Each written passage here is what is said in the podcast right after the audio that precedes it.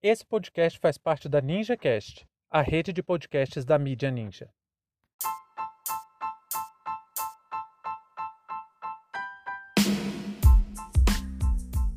A supremacia branca e o discurso da direita no Brasil.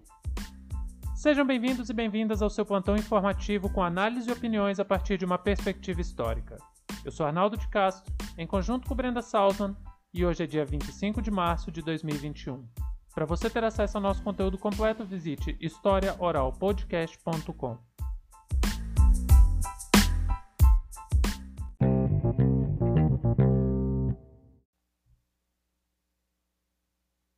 Após o Brasil colocar o mundo em risco, o ministro das Relações Internacionais, Ernesto Araújo, foi convidado a entregar o cargo por pelo menos 20 senadores em sessão no Senado Federal nesta quarta-feira. Naquela ocasião, senadoras e senadores discutiam as ações promovidas pelo Itamaraty na luta contra a pandemia da Covid-19. Entre tantas falas, o senador Fabiano Contarato, da Rede Sustentabilidade, expôs várias ações desacertadas pelo MRE, mas Ernesto Araújo manteve sua postura de negação da realidade e, com um discurso delirante, não respondeu qualquer questionamento de maneira objetiva. No mesmo instante, um assessor de Jair Bolsonaro, integrante do gabinete do ódio, Felipe Martins, se encontrava na sessão. Em um gesto provocativo e dissimulado, fez o símbolo manual da supremacia branca dos Estados Unidos.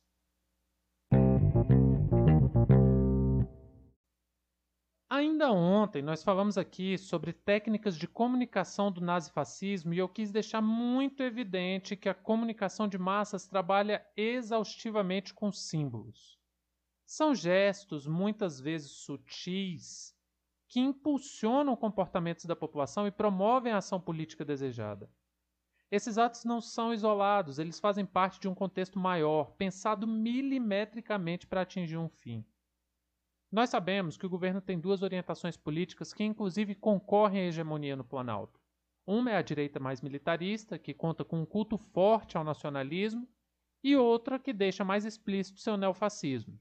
Ambas têm o paradoxo de apelar para o sentimento nacionalista, mas se rendem sem reservas aos interesses nada nacionais ou patrióticos do Deus mercado. Na ala militarista, a orientação política vem dos manuais de guerra contra-revolucionária das décadas de 50, 60 e 70 feitas na Escola Superior de Guerra. Em resumo, é a linha de pensamento da ditadura. Já a ala neofascista tem como orientação o astrólogo Olavo de Carvalho, Ernesto Araújo compõe esse segundo grupo. Não estamos dizendo aqui que esses dois grupos são opostos, eles têm mais afinidades do que diferenças. É verdade que se Bolsonaro ouvisse o que eu estou falando, ele nem ia entender direito. Porque quem coordena essa linha ideológica é o gabinete do ódio, a máquina de propaganda comandada pelos filhos do presidente. Mas o que importa não é se ele consegue entender a teoria política por trás da estrutura do governo. Para nós é de fundamental importância entender isso. Mas no caso dele, a teoria é suficiente só porque ampara tudo o que ele é. As demonstrações de racismo são muitas no governo, desde políticas públicas que avançam contra os direitos das minorias, até as declarações de Jair. Por exemplo, quando ele comparou pessoas de comunidades remanescentes quilombolas a animais. Nessa ala olavista, nós temos como um dos coordenadores mais especiais o tal do Felipe Martins. Na internet, comportamentos como o dele de ontem é chamado de trollagem. É o troll nascido do submundo de fóruns espetacularmente nojentos na internet. Esses fóruns pregam abertamente tudo mais desprezível que vocês puderem imaginar.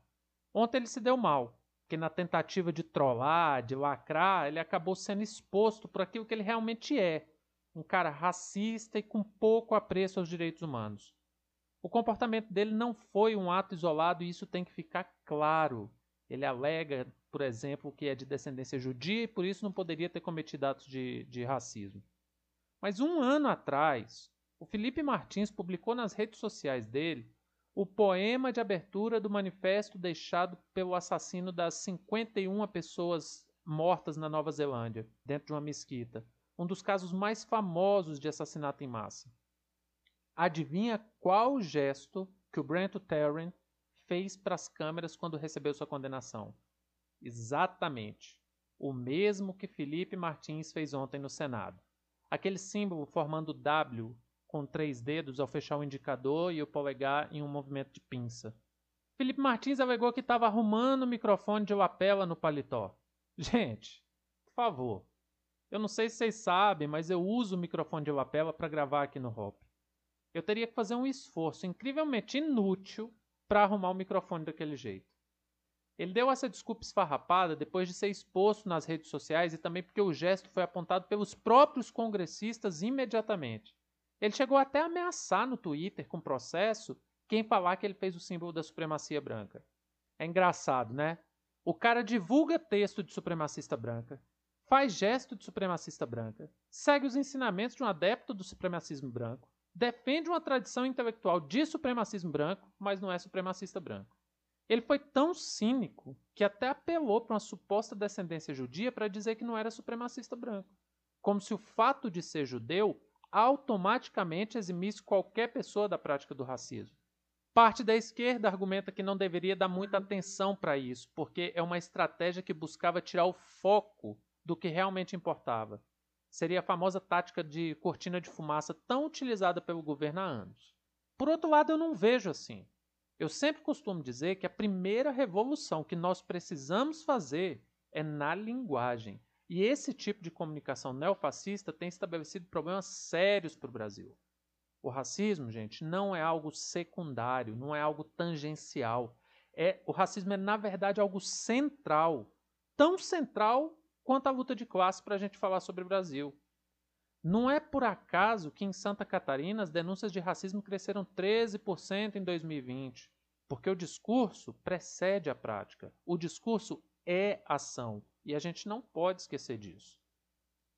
O problema que estamos vivendo reside exatamente aí, em deixar que pessoas manifestem qualquer tipo de violência e não respondam por isso. Felipe Martins provavelmente também não vai responder por isso com a gravidade que o caso exige. Isso reforça a direita mais nazifascista. A partir do momento que as instituições fecham os olhos e aceitam práticas como um gesto que pode sim ser interpretado como apoio à supremacia branca, admitindo para a defesa dele a desculpinha esfarrapada como essa de estar tá ajeitando o microfone, nós apenas estamos sendo coniventes com o racismo e afundando cada vez mais qualquer projeto de sociedade mais justa que nós tenhamos. Enquanto isso, os militantes de esquerda são presos por buscarem justiças, como o caso agora à tarde do Tiago Ávila, que foi levado para a delegacia por questionar o subsecretário do DEF Legal, Alexandre Bittencourt. Ele estava fazendo questionamento sobre a derrubada irregular de ocupações. Desde a tentativa de democratização em 1988, nós nunca vivemos ataques tão diretos contra a democracia. Não apenas contra a democracia, mas também contra os direitos humanos. Nossas liberdades estão sendo a cada vez mais atacadas. Quem luta por justiça está sob a mira da lei. Quem promove o racismo tem a condescendência do Estado. Fim de papo.